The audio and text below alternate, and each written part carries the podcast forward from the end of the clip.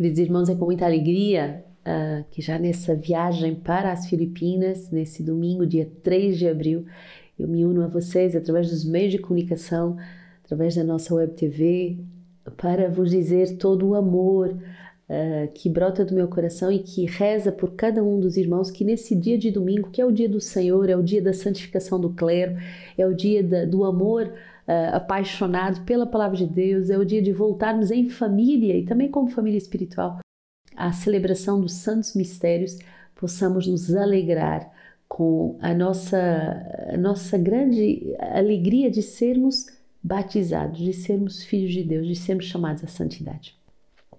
Hoje, no nosso livro de vida, o número 126, a formação a partir do engajamento definitivo.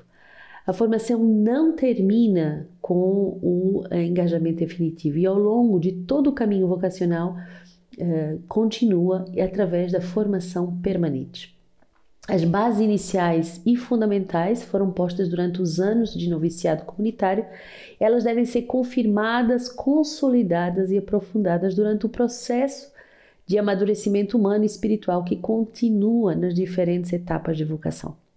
A formação permanente que se deve seguir não é uma repetição daquela que já foi adquirida durante o noviciado comunitário, sem, no entanto, eh, operar rupturas mas ela se desenvolve com uma realidade vital e integrada, exigindo atualizações relacionadas com a experiência da comunidade.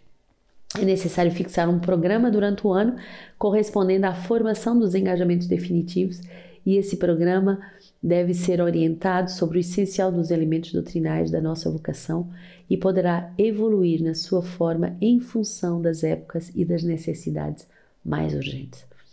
Então, nesse número 126, nosso fundador vai nos uh, alertar para uma coisa muito importante, que a formação nunca pode se dar por concluída, mas depois do engajamento definitivo entramos nesse período muito importante da formação permanente. E esses três verbos que eu gostaria que ficassem cravados hoje no nosso coração.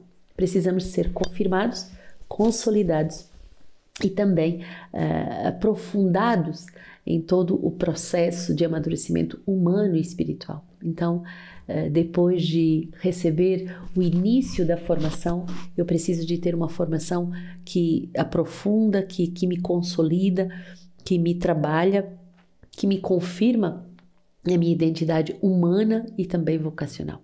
Então, o trabalho da formação é um trabalho que não acaba, mas é um trabalho também que está na escuta das urgências do mundo, da, da direção que a igreja nos dá.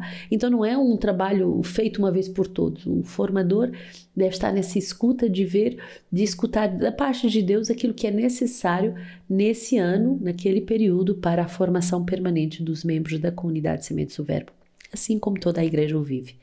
Então, é, façamos esse ato de fé e também de confiança nos nossos formadores e rezemos também é, para que sejamos todos atentos àquilo que a igreja e o mundo nos dão é, e que precisam de, de nós para sermos verdadeiros multiplicadores da formação. Nos deixando formar de forma permanente, podemos formar a outros. Isaías 43, Assim diz o Senhor, aquele que abre um caminho pelo mar, uma vereda pelo meio de águas impetuosas, que conduziu para a luta carros e cavalos, um exército de homens de valor, todos unidos. Ei-los prostrados, para não tornarem a levantar-se. Extinguiram-se, foram apagados como uma mecha. Não fiqueis a lembrar coisas passadas, não vos preocupeis com acontecimentos antigos. Eis que vou fazer uma coisa nova, e ela já vem despontando. Não a percebeis? Com efeito, estabelecerei um caminho no deserto e os rios em lugares ermos. Os animais selvagens me honrarão, sim, os chacais e os avestruzes, porque já fiz jorrar a água no deserto, os rios nos lugares ermos, a fim de dar de beber a meu povo, o meu eleito, o povo que formei, para, para mim proclamará o meu louvor. Que palavra profética e consoladora hoje, nesse domingo, de escutar o povo que eu formei, para mim, proclamará o meu louvor. O Senhor forma cada um de nós como um povo para Ele, para um povo que seja dele e um povo que seja chamado a proclamar o seu louvor. com todas essas viagens no Canadá, nas nossas casas da Europa, em Portugal, na, em Roma, na Bélgica e agora me dirigindo para a Ásia. Que alegria de perceber que a comunidade Sementes do Verbo é constituída como um povo de Deus, consagrado ao louvor do Senhor. E que o Senhor vai abrir pelo mar, e o mar para o povo hebraico é, o, é, são os orgulhos, as tempestades, as, os combates, as, as, todas as paixões. O Senhor vai abrir um caminho a pé enxuto. Quer dizer que Ele vai pôr limites ao mal na nossa vida. Ele vai nos dar de avançar uh, uh, sem nos preocuparmos com as coisas que passaram, sem nos afligirmos com o mal do passado, mas Ele vai fazer uma obra maravilhosa. Salmo 125: Quando o Senhor fez voltar os exilados de Sião, ficamos como quem sombra, sonha. A boca se nos encheu de riso e a língua de canções. Entre as nações se comentava: o Senhor fez grandes coisas por eles. Sim, o Senhor fez grandes coisas por nós. Por isso estamos alegres. Senhor, faz-nos voltar aos nossos exilados pelas torrentes do Negueb. Os que semeiam com lágrimas ceifarão no meio de canções. Vão andando e chorando ao levar a semente. Ao voltar, voltam cantando, trazendo os seus feixes. Tão bonito perceber que vão andando e chorando ao levando as sementes, mas que depois, ao voltar, trazem uh, cantando os feixes. Aceitar ser missionário é aceitar as dores da missão, com as lágrimas da missão. E imagina que as dores no Canadá não são as mesmas da Europa, não são as mesmas da Ásia, não são as mesmas da África, mas existem dores na evangelização. Mas existem também as alegrias. E quando vemos uma alma convertida, quando vemos uma pessoa que, que viveu um processo de conversão extraordinário, meu Deus, como isso enche o nosso coração. E se fosse só por uma alma, teria valido a pena a nossa vida doada. Filipenses 3. Mais ainda, tudo eu considero perda pela excelência do conhecimento de Cristo Jesus, meu Senhor. Por ele eu perdi tudo e tenho tudo tenho como esterco para ganhar a Cristo e ser achado nele. Não tenho a justiça da lei, mas a justiça que vem de Deus apoiada na fé. Para conhecê-lo, conhecer o poder da sua ressurreição e a participação nos seus sofrimentos, conformando-me com ele na sua morte, para ver se alcanço a ressurreição dentre os mortos. Não que eu já o tenha alcançado ou que já seja perfeito, mas vou prosseguindo para ver se o alcanço, pois também já fui alcançado por Cristo Jesus. Irmãos, eu não julgo que eu mesmo tenha alcançado, mas uma coisa faço. Esquecendo do que fica para trás, avanço para o que está adiante, prossigo para o alvo, para o prêmio da vocação do alto, que vem de Deus em Cristo Jesus. É tão belo essa passagem, é tão dinâmica, é tão contagiante essa passagem de Paulo e ao mesmo tempo tão realista. Aquele que fica preso no passado, como que se tivesse retrovisores, vendo tudo que fez de mal, tudo que errou, tudo, ah, meu Deus, não avança. E Paulo vai nos dar um olhar certeiro, um olhar fitado em Jesus Cristo, mas um olhar muito realista. É o olhar da renúncia. Paulo vai dizer: Eu considero esterco tudo aquilo que eu perdi por causa do amor de Jesus. Então, não sei, você quer voltar ao esterco, você quer mexer no esterco, você quer contemplar o esterco, tudo que você deixou, mesmo coisas boas, é nada comparado com a alegria de seguir Jesus.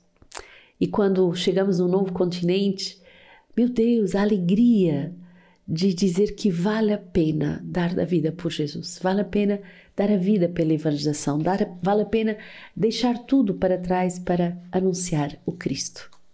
João 8, Jesus foi para o Monte das Oliveiras. Antes do nascer do sol já se achava outra vez no templo. Todo o povo vinha a ele sentando-se, ele os ensinava. Os escribas, os fariseus, trazendo-lhe então uma mulher surpreendida em adultério e colocando-a no meio, disseram-lhe: Mestre, esta mulher foi surpreendida em flagrante delito de adultério. Na lei de Moisés nos ordena apedrejar tais mulheres. Tu, porém, que dizes? Eles assim diziam para pô-lo à prova, a fim de terem matéria para acusá-lo. Mas Jesus, inclinando-se, escrevia na terra, escrevia na terra com o dedo. Como persistissem em interrogá-lo, ergueu-se ergueu-se e lhes disse: Quem dentre vós tiver sem pecado, seja o primeiro a atirar uma pedra. Inclinando-se de novo, escrevia na terra. Eles, porém, ouvindo isso, saíram um após o outro, a começar pelos mais velhos. Ele ficou sozinho e a mulher permanecia lá no meio. Então, erguendo-se, Jesus lhe disse: Mulher, onde estão eles? Ninguém te condenou? Disse ela: Ninguém, Senhor. Disse então Jesus: Nem eu te condeno. Vai e de agora em diante não peques mais. É muito forte recebermos essa passagem nessa ida para a Ásia, onde tantas mulheres vivem uh, a prostituição infantil, os abusos e a prostituição uh, por, por às vezes para dar de comida. E o Senhor vem não para acusar, o Senhor vem para recriar essas almas. Quando estive na Capela Sistina, que é a capela onde os papas são eleitos, é tão bonito ver que no centro da Capela Sistina tem esse dedo do Pai que mostra essa obra da criação do homem. E Jesus, com esse mesmo dedo, vem agora recriar o homem. Bonito nessa Capela Sistina ser um lugar onde podemos receber a misericórdia e podemos nos confessar, porque a confissão, o perdão dos pecados é justamente essa grande obra de recriação. O Senhor não vem para nos condenar, o Senhor vem para nos salvar e nos dar uma nova chance, uma nova chance de o amar, uma nova chance de sermos recriados à sua imagem e semelhança. Das cartas pascais de Santo Antanásio, bispo século IV, ele diz assim: Está próximo de nós o Verbo de Deus, nosso Senhor Jesus Cristo, que fez tudo por nós. E ele promete estar conosco para sempre. Por isso, ele quis fazer-se tudo para nós. Ele é nosso pastor, nosso sumo sacerdote, caminho e porta. Ele é também a nossa festa e a solenidade. Ele é o nosso cordeiro pascal, Cristo já imolado. Ele é a esperança dos homens. Ele é a nossa verdadeira alegria, verdadeira solenidade, para nos vermos livres do mal. Por isso, que cada um se esforce de viver em santidade e que medite interiormente na paz e no temor de Deus. Os santos, enquanto viviam neste mundo, estavam sempre alegres, numa contínua festa. Um deles, o bem-aventurado Davi, levanta-se de noite, não uma vez, mas sete, para atrair com suas preces a benevolência de Deus. O outro, o grande Moisés, exprimia a sua alegria entoando hinos e cânticos de louvor a Deus pela vitória alcançada sobre o faraó e sobre todos os que tinham oprimido o povo hebreu. Outros ainda dedicavam-se alegremente ao exercício contínuo do culto sagrado, como o grande Samuel e o bem-aventurado Elias. Todos eles, pelo mérito de suas obras, já alcançaram a liberdade e celebraram no céu a festa eterna. Alegrem-se com, com a, lembrança da sua peregrinação terrena, vivida entre sombras do que havia de vir, e no passado o tempo das figuras. Eles contemplavam a verdadeira realidade. E nós, como é que nós nos preparamos para essa grande solenidade? Como é que nós nos preparamos para o Verbo de Deus que vai produzir uma purificação total em nossas almas? Que o Senhor nos dê uma grande seriedade nesses dias que são os últimos antes da Páscoa, para nos prepararmos para o Verbo que vem, que vem para nos recriar.